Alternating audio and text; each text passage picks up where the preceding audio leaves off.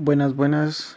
Mm, Nosotros, bueno, yo soy Pajas y Verdades. Hoy grabando este podcast solito porque la cuarentena nos está haciendo mierda y ya no, ya no tenemos tanto contacto eh, con otras personas físicamente. Entonces, hoy me voy a aventar el podcast solo porque ya llevo como una semana de, de no subir nada y el tema sí lo tengo.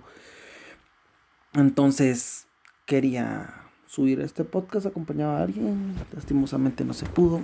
Y me va a tocar a mí solito, espero no aburrirlos. Y si sí, eh, mándenme en las redes sociales que, tal estudio solo. Y pues ni modo, a darle. Eh, nos pueden encontrar como Pajas y Verdades en Facebook, en Instagram, en Twitter nos pueden encontrar como arroba y-pajas. Y pues nada, espero que estén bien, espero que también estén teniendo las medidas de precaución. Aquí en Guatemala está subiendo un poco los casos de, coronavirus y está algo pisadín y también la economía se está resintiendo bastante, igual que lo de todo el barril de petróleo que ayer daban la noticia de cómo se está cotizando. Pero bueno, este no es un podcast ni político ni tampoco economista, económico, como se diga, porque la verdad no, no manejo estos temas. Más que todo quería pedirles que por favor se cuiden, que por favor estén bien, eh, colaboren en su casa, laven trastos, no sé. Yo recién empecé a aprender a cocinar varias cosas que no sabía porque la necesidad me obligó. Entonces, espero que estén bien. Hoy es otro episodio de la saga de asesinos en serie. Esta vez les traigo otra historia de otro asesino en serie latinoamericano. Entonces vamos a empezar. Ecuatoriano, preso por sus delitos y liberado por la frágil justicia que opera en la mayoría de países latinoamericanos, que cruzó el Océano Atlántico para volver a matar y rendirse ante sus instintos. Necrófilo, violador, estrangulador y asesino en serie latinoamericano. Hoy les vengo a contar de la historia de Gilberto Chamba Jaramillo, el monstruo de Machala. Este es un asesino en serie ecuatoriano. Su historia está bien hardcore porque más que todo porque no la cagada y justicia que, ten, que tenemos en Latinoamérica. Pues bueno, ya sabrán ustedes por qué, pero eh, sí permitió que, que siguiera cometiendo sus crímenes. Gilberto Chamba Jaramillo es el cuarto hijo de una familia de ocho hermanos, nacido en un pueblo, en un pueblo cerca de Machala, que es una provincia de Ecuador. Cuando eh, se trasladaron a vivir a Machala ya porque vivían en un pueblito, el padre no se fue con ellos, se quedó a vivir con otra mujer porque, no sé, clásico de, de Latinoamérica que se consiguen otra magia y se van a ver con ellas y mantienen hijos ajenos y chivas así en vez de mantener tus propios hijos. Y pues uh, se quedó él con otra doña haciendo el delicioso y, y, no siguió a su esposa ni tampoco a sus hijos. Señala que su padre es un buen tipo, a pesar de eso, él lo declara, y que todavía tiene relación con él por lo menos hasta el 2013, que es hasta lo último que logré encontrar sobre esta relación de padre e hijo y lo llama eh, ocasionalmente, ¿verdad? Para ver cómo está y todo. Cuando Chamba tenía 26 años, su madre tuvo otra pareja por espacio de 6 años. Porque tampoco se iba a quedar de brazos cruzados llorando un maje que se fue con otra maje, va, con otra mujer.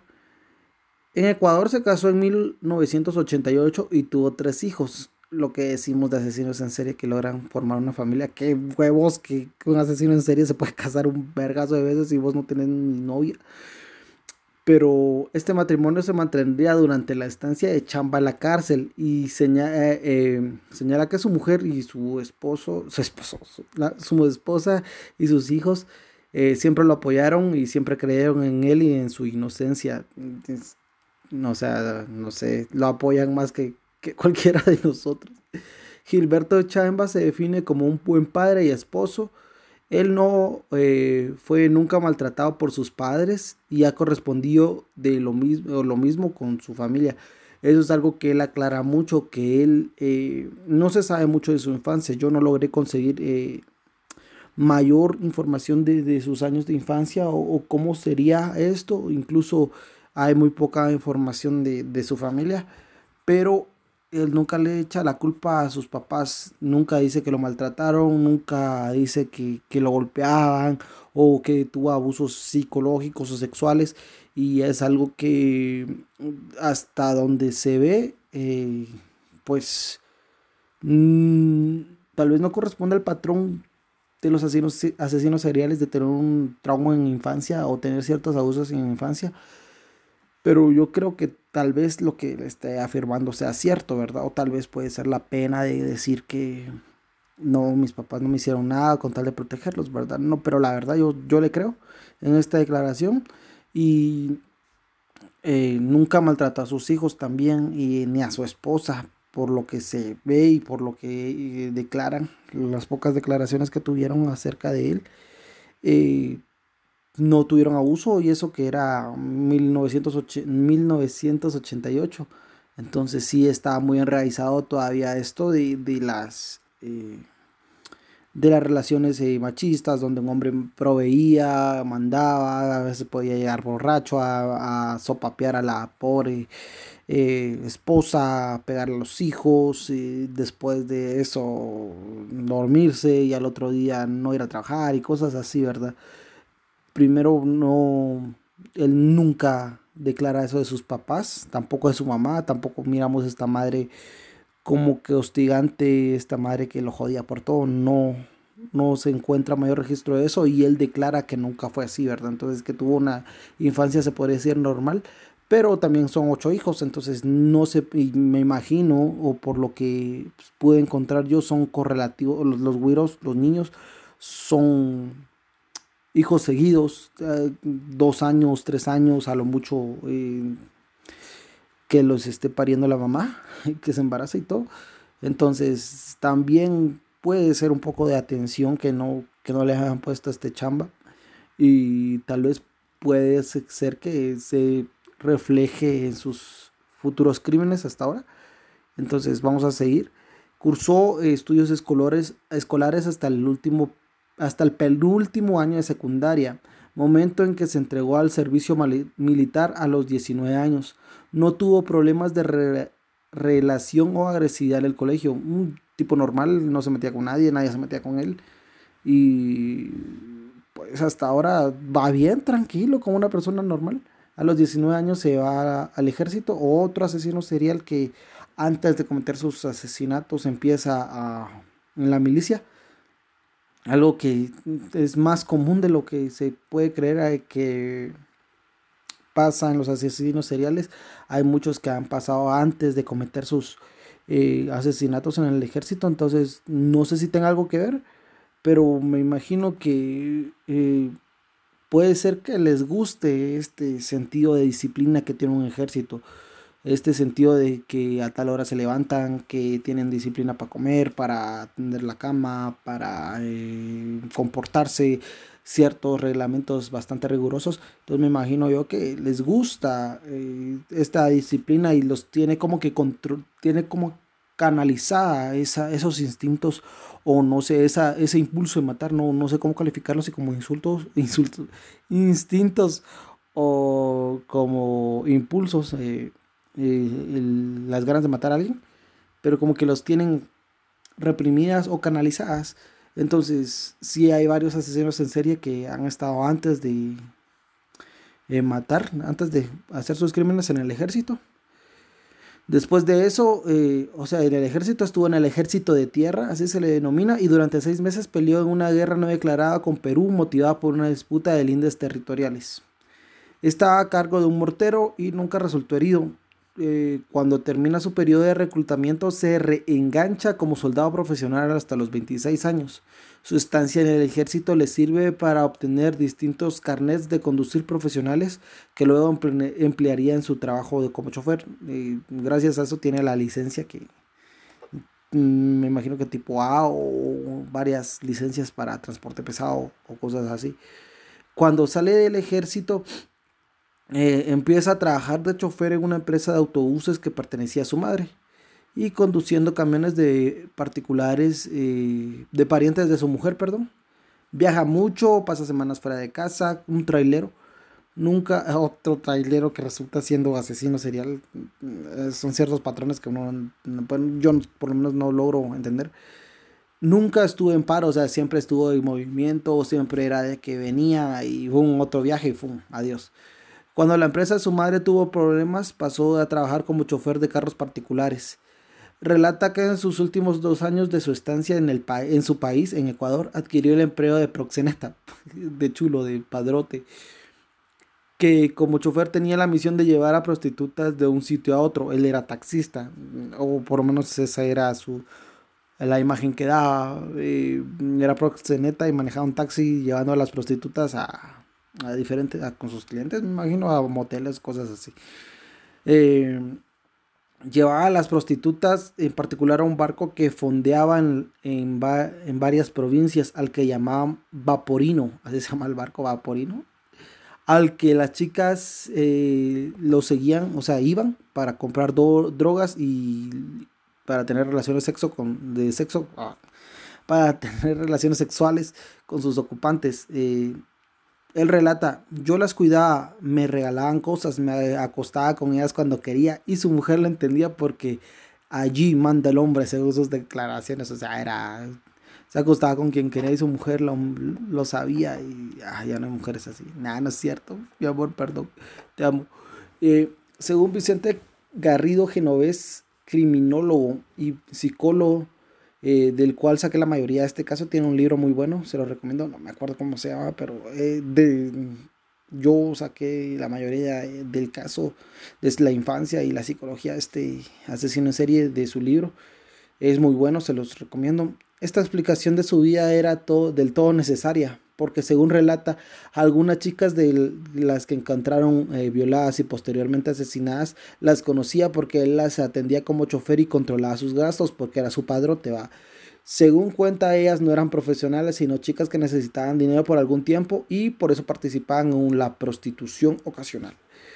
Cecilia Dora Cajamarca fue su primera víctima. Chambas la invitó a comer sandía y le ofreció una cadena de oro y dinero a cambio de sexo. Le dio una sandía al cerote. Pero como ella se negó, él se enfureció, tomó un pedazo de vidrio roto y se lo hundió con gran violencia. se lo hundió el vidrio, no el nepe.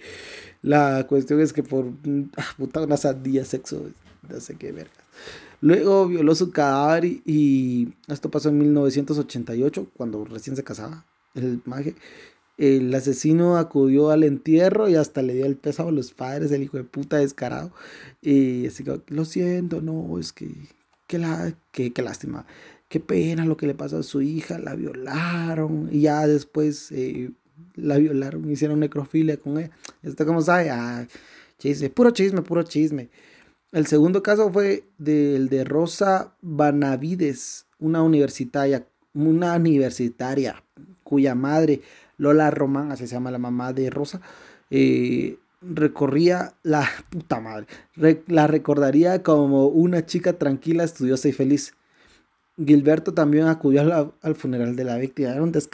También esas, como que cierto eh, ego, o hay muchos asesinos que regresan al lugar del asesinato eh, con tal de revivirlo. Mm, Ed Kemper era uno de los que lo hacía. Creo que por él, si no estoy mal, fue que se dieron cuenta de que, o sea, él lo confesó.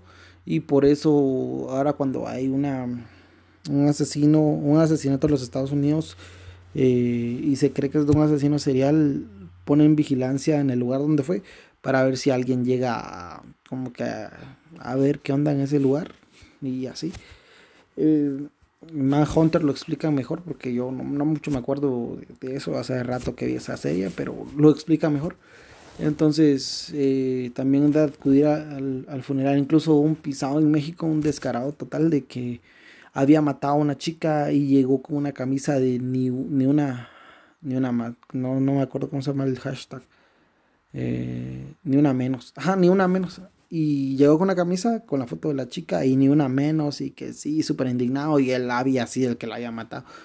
Pero bueno, según Alan, eh, Alan Rodríguez, Alan Rodríguez, ex intendente de Machala, Gilberto le dijo que él no era el mismo desde que sufrió un accidente donde lo atropelló un carro y se golpeó fuertemente en la cabeza.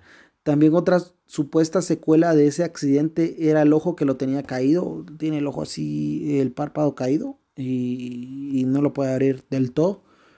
Y tenía, tenía unas ondulaciones en la cabeza. Supuestamente las primeras víctimas tenían amistad con él. Las primeras víctimas que, o sea, eran de su círculo social. Y eh, el resto de víctimas que después ultrajó y mató no eran de su círculo social, fue, fueron eh, mujeres que estuvieron, que él escondió, escogió al azar. También hay otras que fueron prostitutas. Realmente no especifica bien en ningún lugar donde investigué quiénes eran sus víctimas. Y pues siempre es lamentable eso porque siempre se recuerda a los asesinos seriales y se les como que endiosa, se les pone en un pedestal y por sus horrendos crímenes, pero las víctimas eh, nunca se les da el realmente la importancia que tienen, ¿verdad? Porque realmente a ellas las mataron y tendrían que honrar su memoria o no sé, pero por lo menos no idolatrar al asesino, ¿verdad? Pero bueno, a mí me gusta más ver lo de los asesinos en serie más que todo por la psicología que pasa por su cabeza, eh, que los lleva a cometer estos asesinatos. Entonces, como les decía, también hay un patrón o que se repite, no en todos, vuelvo a recalcar, sobre los asesinos en serie que tienen un golpe muy fuerte en la cabeza, eh, ya sea en la infancia, la mayoría de, de asesinos en serie yo había He escuchado que era en la infancia, Richard Ramírez, eh, este, ay, ¿cómo se llama este?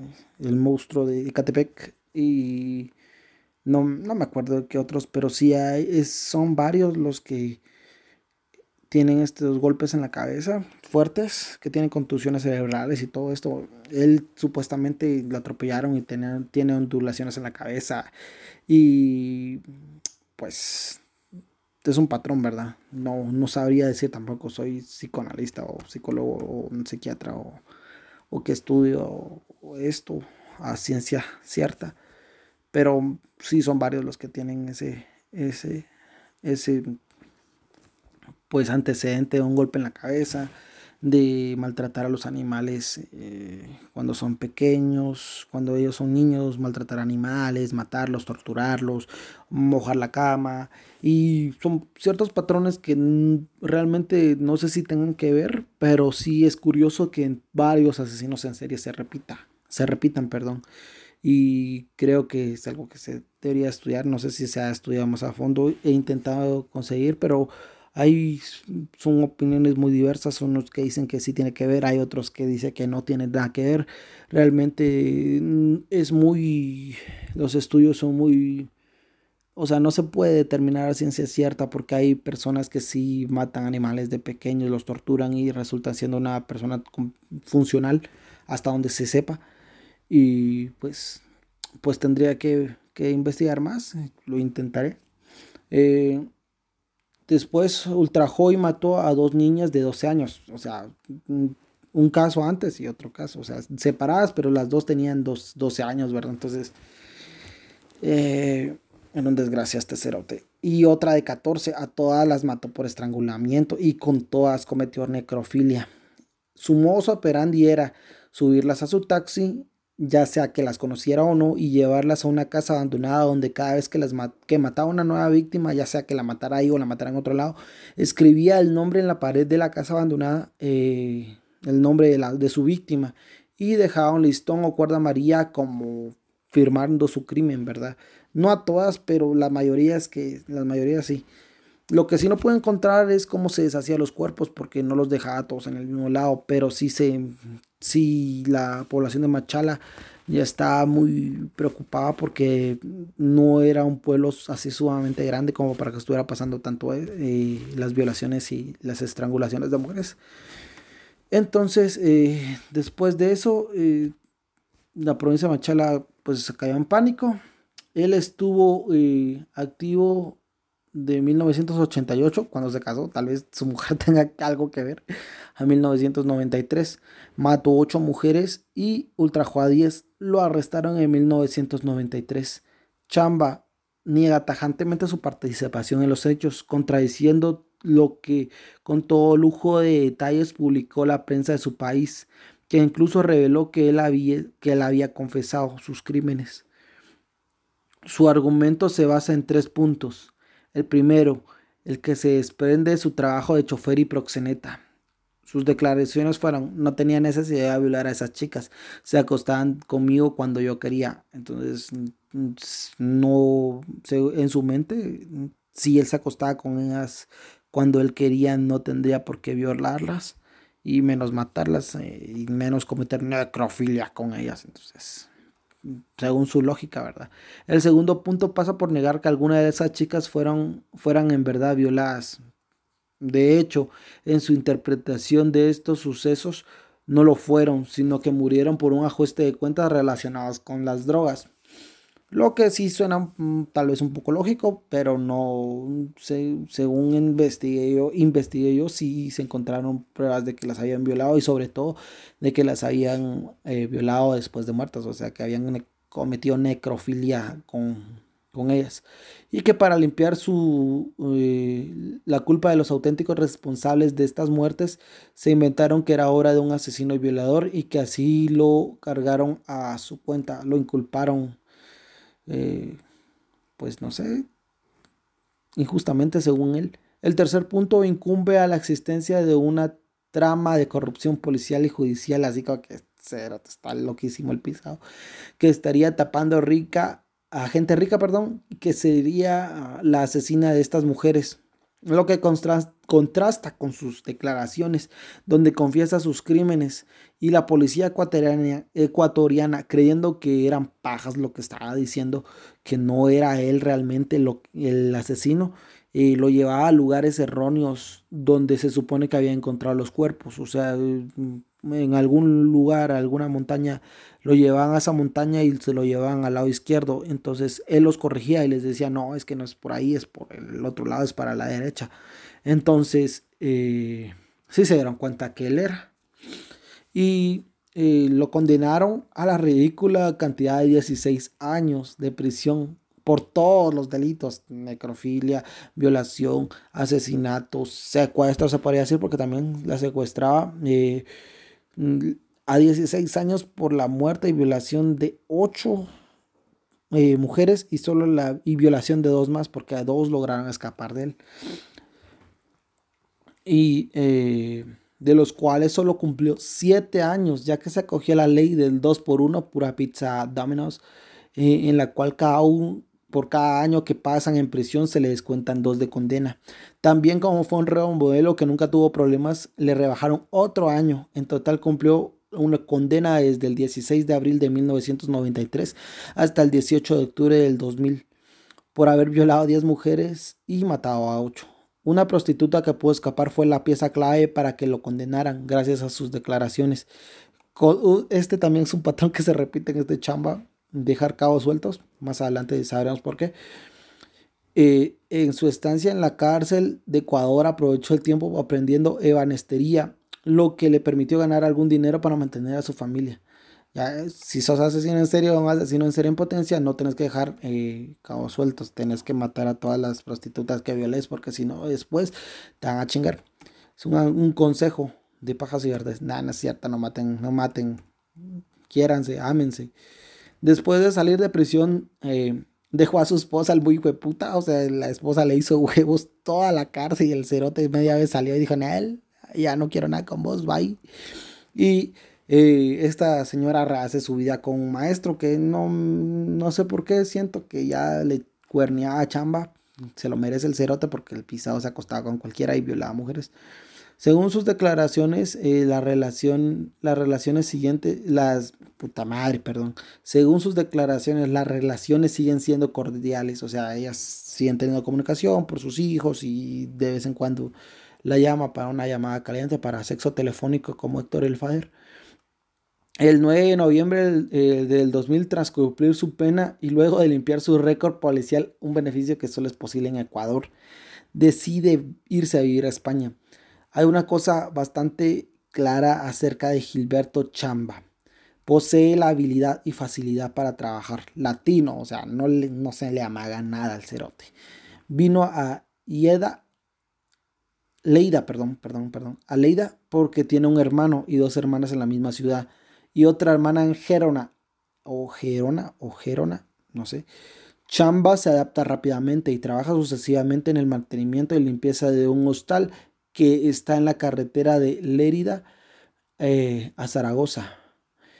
En una carpintería de Molle, Molles, Mollerrusa, así se llama el, o el pueblo, en los remontes del centro de esquí de Portaine, en la construcción de, en una construcción en Lérida, Leira, Leira, no sé cómo se pronuncia, perdón, en una empresa de montaje de ventas de obras y, y eh, finalmente en el Ballet Parking que está en una zona universitaria de Leira o Lerida o como le digan, siendo el encargado del Ballet Park de este parqueo de en donde regresaría sus últimos hechos delictivos.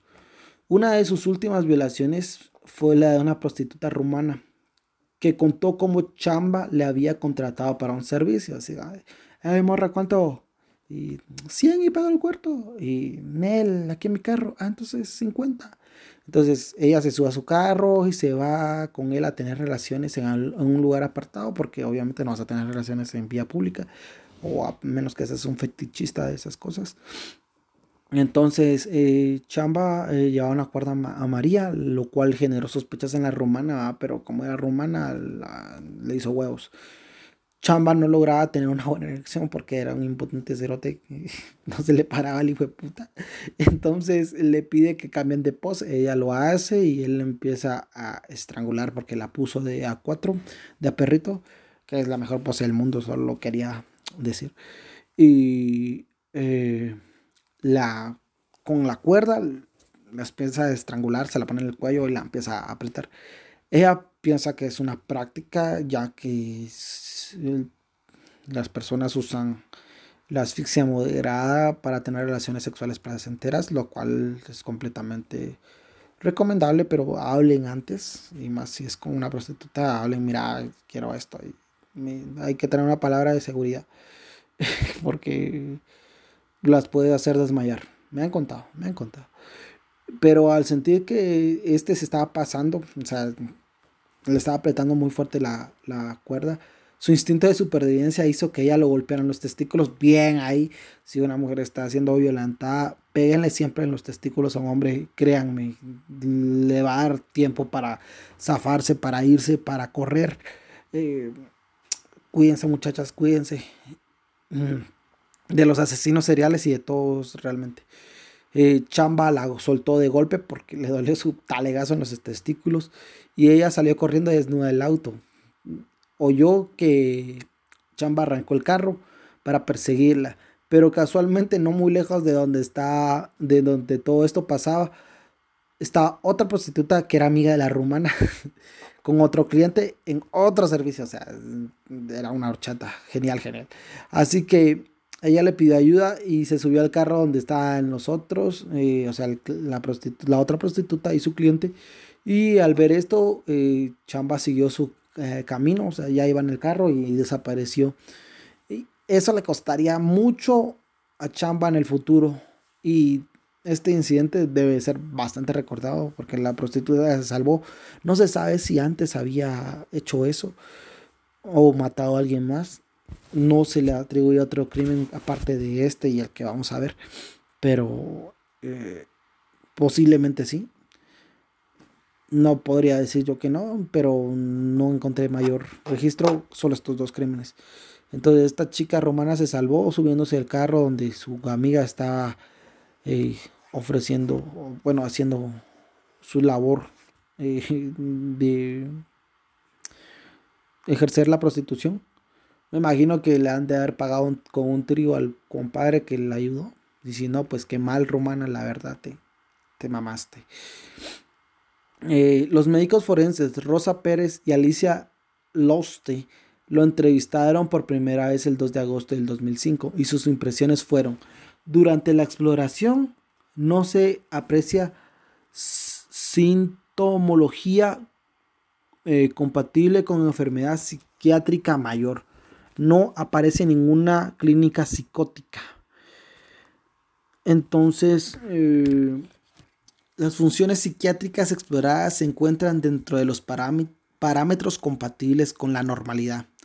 Afectivamente, muestra emoción hacia su familia, relata los lazos emocionales que le unen a su entorno y aunque en ocasiones expresa tendiendo, eh, tendiendo al llanto, su capacidad de transmisión afectiva denota frialdad. Su estado de ánimo en el momento de la entrevista es estable. No se evidencia ideas de muerte o ruina. Mm, pues se hacía la víctima llorando, pero sí, lo que quieren decir es que sí estaba consciente, sí sabía lo que estaba haciendo. Se aprecia una personalidad en la que predomina una baja resistencia a la frustración, una valoración muy alta al ego, ausencia de remordimientos y sensación de culpa. No sentía que lo que hubiera hecho estuviera mal. Eh, también relata una vida sexual impersonal y trivial, compaginando varias relaciones simultáneamente, sin que ello le suponga malestar o complejidad de establecer establecerlas o mantenerlas, así como rasgos de inconstancia en sus actividades personales y laborales y rasgos de insinceridad, mierda, y rasgos de insinceridad, eh, que era mentir un pajero, que no podía estar. Hay como que una entrevista donde le preguntan que cuáles eran sus prácticas sexuales y él decía que se acostaba con eh, dos en la mañana y dos en la noche y cosas así de, de ser ególatra, asumiendo que mm, porque tenía una eh, actividad sexual bastante eh, como le constante que tenía relaciones sexuales muy seguido, él no tenía necesidad de violar ni matar a las mujeres, ¿verdad? O sea, era como su argumento. Eh, después de esto, vamos a ver, se muestra muy colaborador y correcto con afán de agradar, intenta mostrarse como una persona atractiva superficialmente y finalmente las, las doctoras concluían que su capacidad intelectual y volitiva le permiten entender sus acciones y consecuencias de los actos. O sea, no estaba loco el pisado y podía ser juzgado como una persona normal que, bueno, no normal, pero sí una persona en sus cabales que había violado a, una rumana hasta ahora. Posteriormente, un eh, informe psicológico demostró que Chamba tenía una inteligencia normal, o sea, no era la gran cosa, pero sí era manipulador siempre intentaba ocultar sus culpas, que es de gente marica, la verdad, no asuman sus responsabilidades, no sean maricas. Eh, siempre trataba de manipular y decir, no, es que es un complot policial, lo que me hicieron en Ecuador y posteriormente en España, que también sus fantasmas desde Ecuador habían, ¿cómo decirte? Eh, lo habían perseguido hasta allá y también le querían hacer la vía la vida, perdón, eh, imposible en España cuando era mucho más fácil matarlo, no, no sé, ¿verdad? Mucho más, menos laborioso que estarle jodiendo la vida a alguien en España, de Ecuador a España. Eh, Chamba, como ya, ya, habíamos dicho antes, trabajaba en un parking o un parqueo, como también se le conoce, por lo menos aquí en Guatemala. Él le pedía el número de celular a las que frecuentaban este eh, parqueo porque el parqueo era gratis. Está cerca de la Facultad de Derecho de la Universidad de Lérida y también cerca de unos cines. Eh, con la excusa de que si le pasaba, o sea, las clientes regulares les pedía sus, sus, números con la excusa de que si algo le pasaba al carro de alguna de ellas, él la llamaría para informarles. Pajas, cosas de un manipulador. Las chicas, confiando en él, le daban el número celular Después de esto recibían llamadas de acoso sexual sin saber que en ese momento que era chamba, chamba las acosaba sexualmente. Les decía, uy, mamita rica, es que estoy bien buena y no sé qué. Y les colgaba, ¿no? Nunca se dieron cuenta de que era ella hasta que entre todas, así como que, mira, vos, a mí me están acosando y a mí también. Y lo, único que tenían de común era el ballet parking o el parqueo, como le dicen. Disculpen si digo ballet parking, no sé por qué se me mete la ofresa. Eh, Después de esto, el, el 22 de noviembre del 2004, Ana Ventran, eh, una joven, planea ir al cine con sus amigos. Le pregunta a Chamba, eh, sin querer, sin saber, obviamente. Le dice, ¿a qué hora cerraba el parqueo, verdad? Chamba estaba de turno en esa tarde. Y le, le informa, sin querer, obviamente, no es su culpa pero sin querer le, informa de que ella va a regresar tarde porque va a ir al cine. Le pregunta qué hora va, va a cerrar el parqueo. Y él le dice que no se preocupe, que él iba a estar ahí y que podía llegar a mm, tal hora. No, no, no me quiero adelantar a los hechos, no, no sé hasta qué hora abriría ese parqueo. Eh, ese día iría por la noche a ver una película. Entonces, eh, la chica le pregunta, deja su carro y se va a ver la película. En la noche, al volver de ver la película, la acompaña un amigo al parqueo. Eduardo se llama. El amigo, este, eh, gran héroe de la vida. Eh, ella al entrar a su vehículo eh, intenta arrancarlo y no lo consigue. Su amigo había ido con él, no, no sé, tal vez eran amigos, tal vez quería algo más, no, no me cabe la menor duda que él la quería por lo menos como para irla a dejar hasta su, o era un caballero para irla a dejar hasta su carro y esperar que, arrancara y que ella se fuera, se pudiera ir. Eh, intenta arrancarlo y no consigue que arrancara su carro, entonces se extraña a ella, ¿verdad? Y se baja a ver qué onda. Igual el amigo, abren el capó y toda la onda. Eh, de repente eso, Chamba sale y les ofrece su ayuda. De la nada salió el maje, lo relatan la, la chica. Al ver al amigo de Ana, se enoja, o sea, no es de que se le nota la frustración o se le nota en su cara el enojo de que él estuviera ahí. Pero sigue teniendo una actitud cortés, eh, ah, como todo ecuatoriano, que hay que aclarar que Ecuador tiene muy buena educación, me imagino, porque todos los ecuatorianos son súper educados y todo. Incluso este eh, Chamba con sus declaraciones sigue siendo muy educado. Eh, y también hay que mandarle fuerza a Ecuador por todo lo que está pasando por la pandemia. Ojalá estén mejor. Entonces, eh, mira el carro, Chamba, y cambió los cables. Y sorprendentemente, ah, sorpresa, sorpresa. El carro arranca la primera. Eduardo el amigo de Ana se sorprende ya que no era posible de que el carro hubiera podido llegar al parqueo con los circuitos cambiados.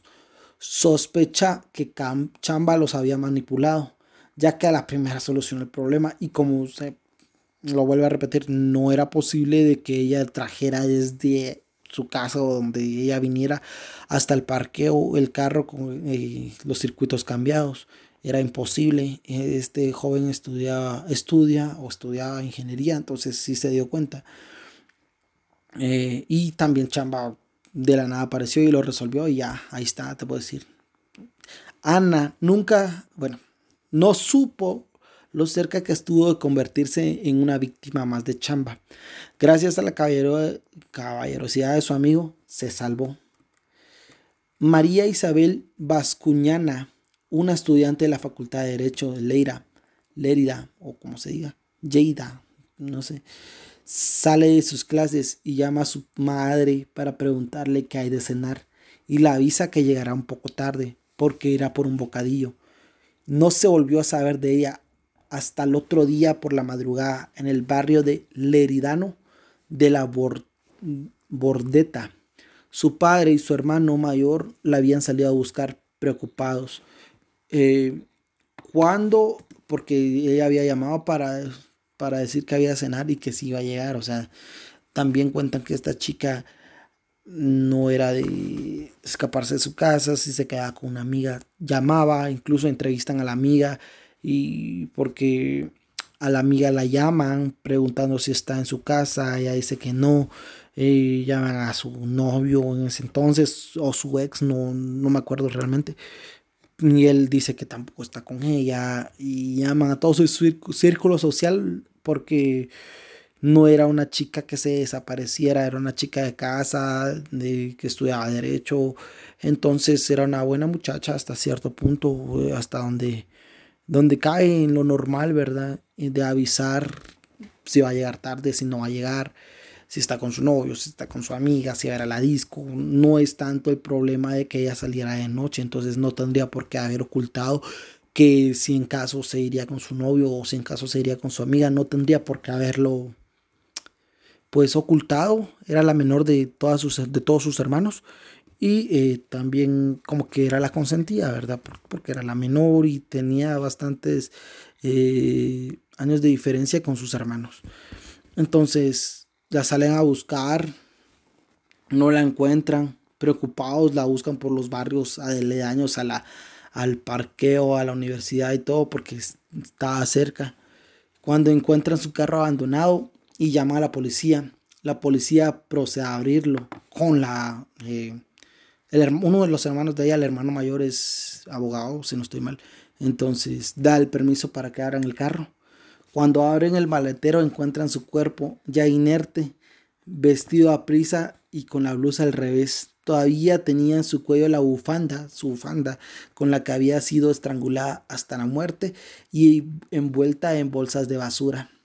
Este sería el último asesinato de Chamba, que nos demuestra lo inhumano, cínico y desvergonzado que era el cerote, que es el mierda, ya que después de violarla, matarla y cometer necrofilia, se robó el celular de María, del cual marcó dos veces a una línea de sexo o de llamadas calientes, no sé cómo le pueden decir, donde llamas y te empiezan a contar relatos eróticos porque todavía se caliente, al parecer, eso declara el cerote. O sea, declara que él llamó porque se encontró el teléfono tirado, porque él nunca la mató supuestamente en sus declaraciones. Entonces él, aprovechando que estaba desbloqueado y que tenía saldo, llamó a esto para masturbarse y así. Cosas así.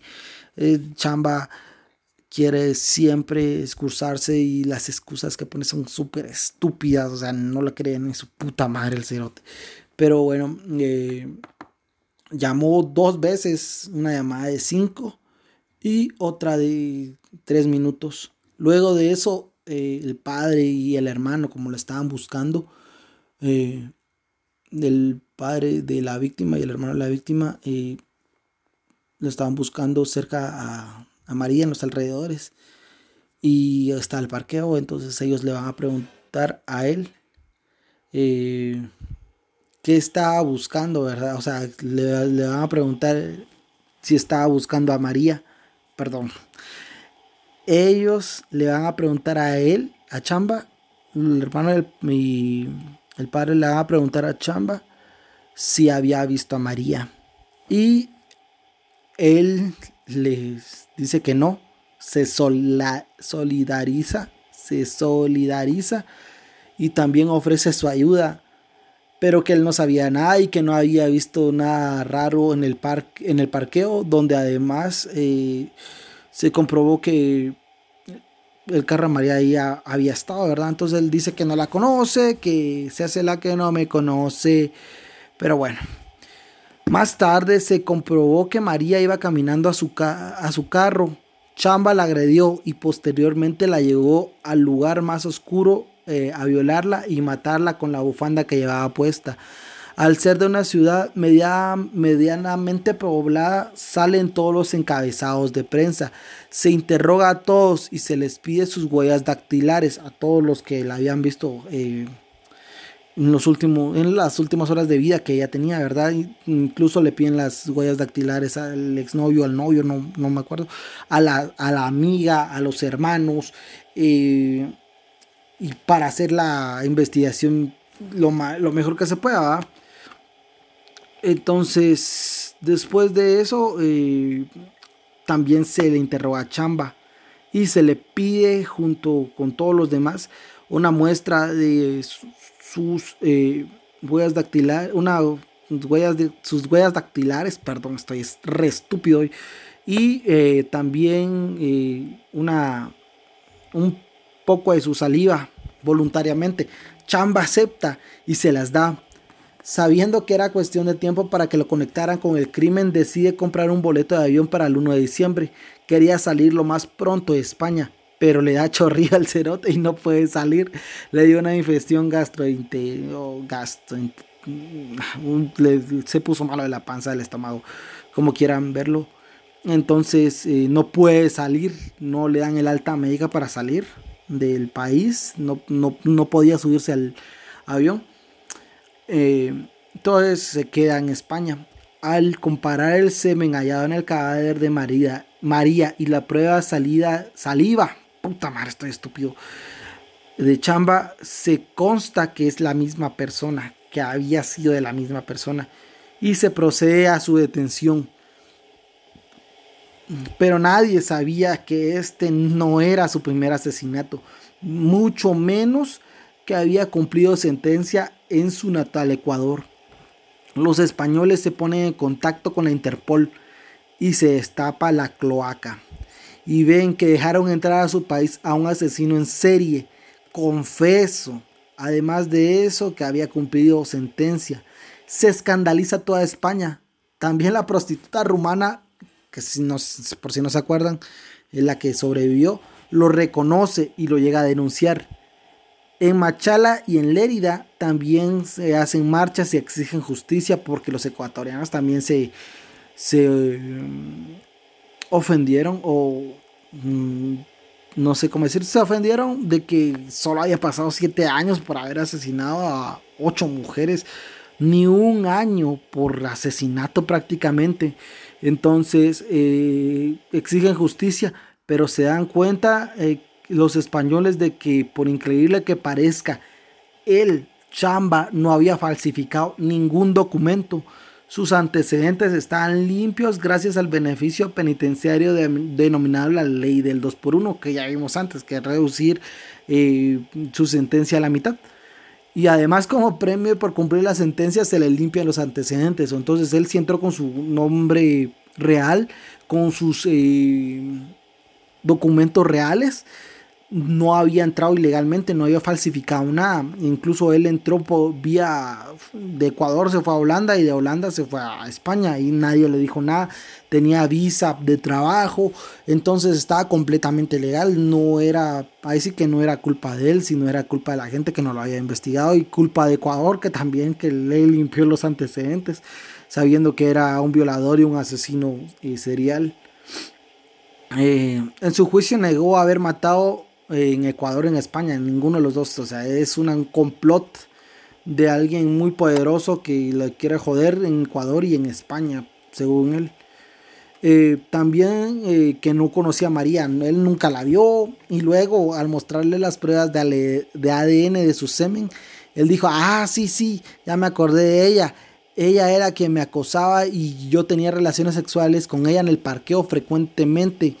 Eh, que él vio como ella tenía un condón, eh, o sea, tuvieron relaciones sexuales, eh, él se quitó el condón y ella le dijo que no lo aventara y que no lo dejara en el carro y, se lo quitó y lo puso en su bolsa porque no quería que se manchara de semen en su carro, lo cual sí es comprensible, pero eh, quería tirarlo en la carretera porque o en un bote de basura porque ella no quería que se manchara su carro y tampoco quería tirar la basura. Eh, muy educados los españoles, pero no creo que, sea el caso, ¿verdad? Eh, entonces él dice que pues, usaron su semen para ponerlo ya después de muerta en la vagina de María e inculparlo.